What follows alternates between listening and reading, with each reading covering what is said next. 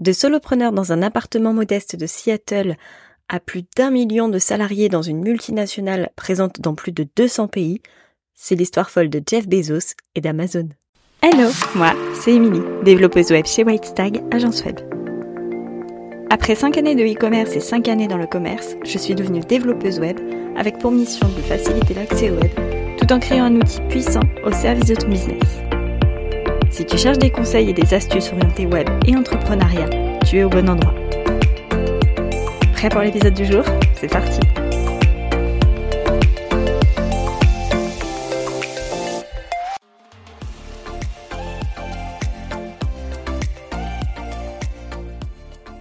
Hello, je suis super contente de te retrouver pour ce nouvel épisode de podcast.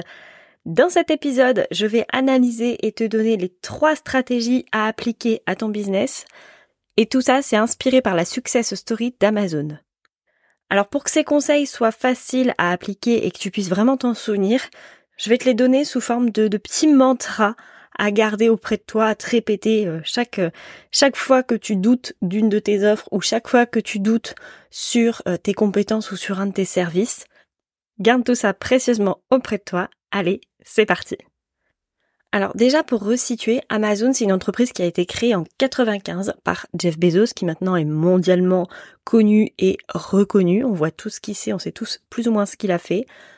Il a créé donc son entreprise non pas dans un garage comme Apple, etc., mais dans son appartement, un appartement modeste euh, de la banlieue de Seattle. Je vais pas te donner des détails sur la taille de l'appartement, sur la déco des murs, etc. De toute façon, personne ne les a. Enfin, je pense pas. mais aujourd'hui, ce qui va surtout nous intéresser, c'est les stratégies qui ont fait que euh, de la petite boîte Amazon qui vendait juste quelques livres en 95, qui faisait déjà un beau chiffre d'affaires, plus de 500 000 euros par an, ce qui déjà quand t'es solopreneur est très bien, à une entreprise qui fait des millions et des millions et des millions d'euros de chiffre d'affaires avec des millions de salariés, eh bien, comment on peut adapter tout ça à ton business de solopreneur? Je tiens à te spoiler avant tout, je ne te promets pas qu'après cet épisode, tu deviendras la Jeff Bezos de ton business mais peut-être des stratégies qui pourront euh, facilement s'appliquer ou que tu pourras vraiment implémenter auxquelles tu n'aurais peut-être pas pensé avant. Donc mon conseil, ça serait de prendre des notes de cet épisode, de brainstormer un petit peu à comment tu peux toi-même adapter les stratégies à ton business, comment tu peux les personnaliser. Il y a peut-être des choses auxquelles tu n'aurais pas pensé ou il y a peut-être des choses sur lesquelles t'hésitais et euh, sur lesquelles tu vas peut-être te dire aujourd'hui, bah en fait il fallait que je me lance. Alors, mon premier mantra, c'est la qualité, c'est répondre à un besoin.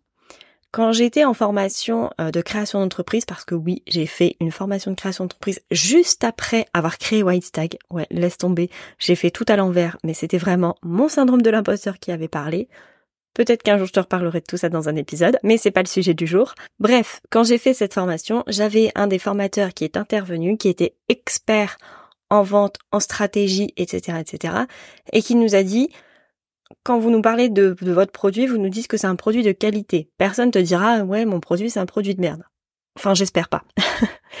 eh bien, la qualité, elle est propre à chacun. C'est-à-dire que quelque chose qui va être de qualité va dépendre de plusieurs éléments, du budget, de la personne, de son besoin à l'instant T. Et donc, la qualité, c'est répondre à un besoin. Pourquoi je te parle de ça? C'est parce que, par exemple, Amazon, a créé l'offre qu'on connaît tous très bien maintenant, l'offre Prime, qui te promet d'être livré gratuitement et généralement le lendemain ou le surlendemain en fonction de où habites, voire des fois le jour même si habites une grande métropole. Et ben ça c'était un besoin des clients. Quand tu commandais sur Cdiscount, quand tu commandais sur Rue du Commerce, quand tu commandais sur, à l'époque, Price Minister, sur lequel moi j'ai travaillé un petit peu, dans lequel j'avais une marketplace, qui depuis est devenue Rakuten, il y avait toujours ce souci de délai. Tu commandais, mais tu savais jamais vraiment quand t'étais livré. Tu savais qu'en Colissimo, tu avais 48 heures euh, de livraison, mais tu savais jamais quand le colis allait partir. Et du coup, ça, c'était vraiment un gros, gros, gros, gros frein à l'achat. Parce que si tu as besoin d'un produit dans l'immédiat, et puis tu as cette notion aussi d'impatience de euh, tu veux l'avoir vite en fait. Et ça, c'est vraiment l'élément déclencheur. C'est-à-dire que tu es même parfois prêt à payer un peu plus cher on le sait tous, parfois quand tu as besoin d'une livraison, tu prends la livraison la plus rapide, même si elle te coûte un bras parce que tu as vraiment besoin de ce produit-là ou parce que c'est un petit peu un petit caprice et tu as vraiment envie de ce produit-là le plus rapidement possible. Ça, c'est un vrai game changer, c'est-à-dire que pour Amazon, en tout cas, ça a été ce qui l'a différencié de ses concurrents.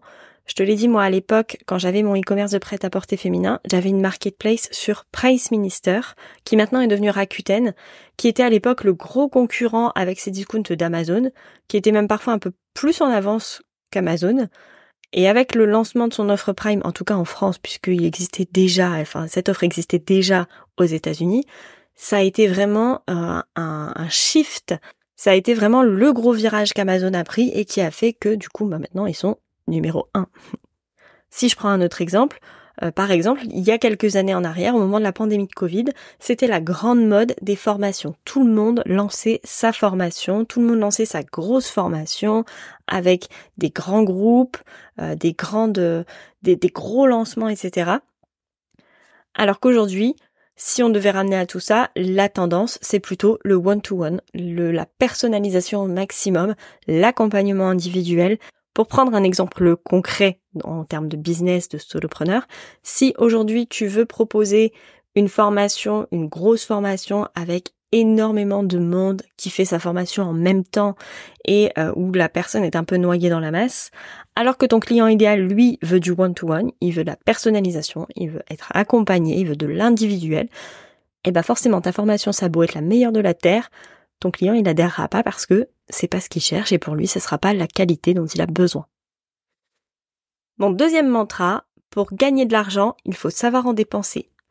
Alors ce mantra-là, il vient de ma prof de compta quand j'ai euh, quand j'ai fait des études de comptabilité. Ouais ouais, du coup tu vas apprendre pas mal de choses sur moi aujourd'hui. Donc quand j'ai fait des études de compta, ma prof de compta avait un principe, c'était que pour gagner de l'argent, il fallait savoir en dépenser. Et ça, c'est un mantra qui me suit en me disant à chaque fois que je dois dépenser une somme d'argent qui est conséquente, de me dire est-ce que c'est une dépense ou est-ce que c'est plutôt un investissement? Parce que une dépense qui te fait gagner de l'argent en retour, ça s'appelle plutôt un investissement qu'une dépense. Quand tu vas faire tes courses au supermarché et que tu achètes euh, les ingrédients dont tu as besoin et ce dont tu as besoin, c'est une dépense. Elle est nécessaire, mais c'est une dépense.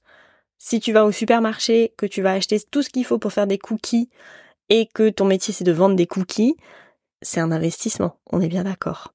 Si on transpose tout ça à Amazon, Amazon a investi dans des plateformes logistiques, euh, parce que bah du coup si tu veux te développer, il faut que tu aies les moyens derrière qui suivent logistique, c'est pas tout de dire je veux vendre beaucoup, etc.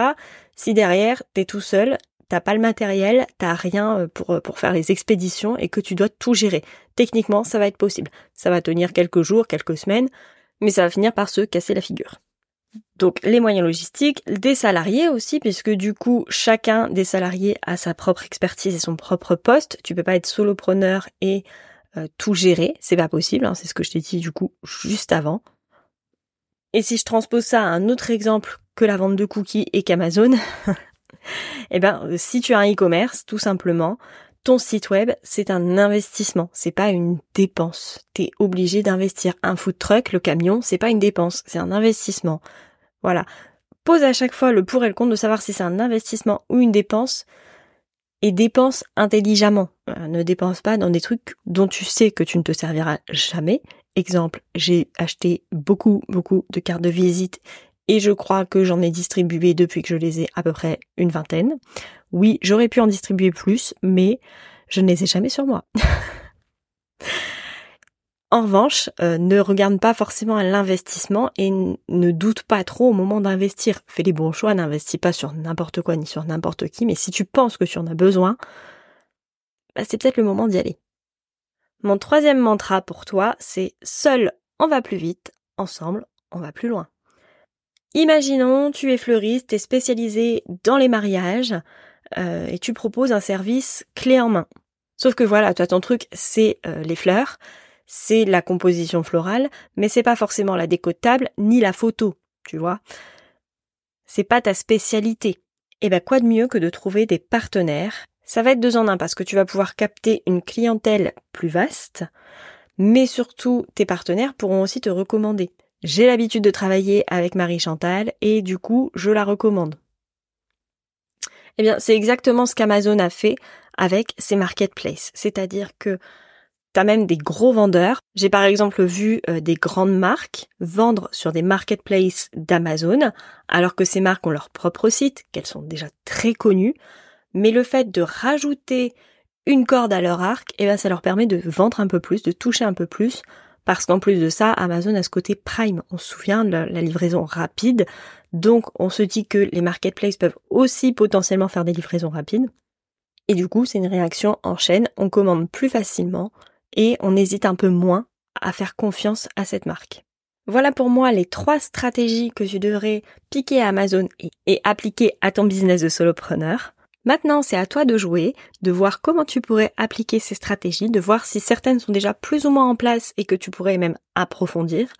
Bref, lance-toi. Nous, on se retrouve dans 15 jours. Peut-être que d'ici là, tu auras mis en place des nouvelles stratégies business. En attendant, je te souhaite, comme à chaque fois, une très belle soirée, une très belle nuit, un très beau week-end, une très belle semaine, bref, peu importe quand tu écoutes cet épisode. Et je te dis à tout bientôt